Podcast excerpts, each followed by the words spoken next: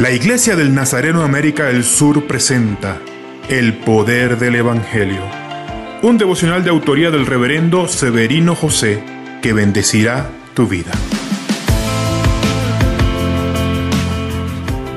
El Evangelio de Lucas deja claro en sus líneas la acción del Espíritu Santo. Fue él quien actuó en el embarazo de María y ahora estaba actuando en la vida de Isabel y su hijo Juan el Bautista. También es interesante notar que la simple presencia de Jesús, incluso dentro del vientre de María, fue capaz de crear un mover del Espíritu.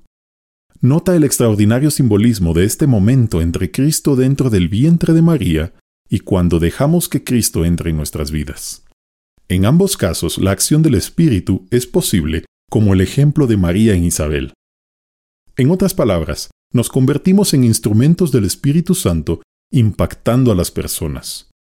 La pregunta es, ¿es Cristo el centro de nuestras vidas hasta el punto que somos canales para que el Espíritu actúe en los demás?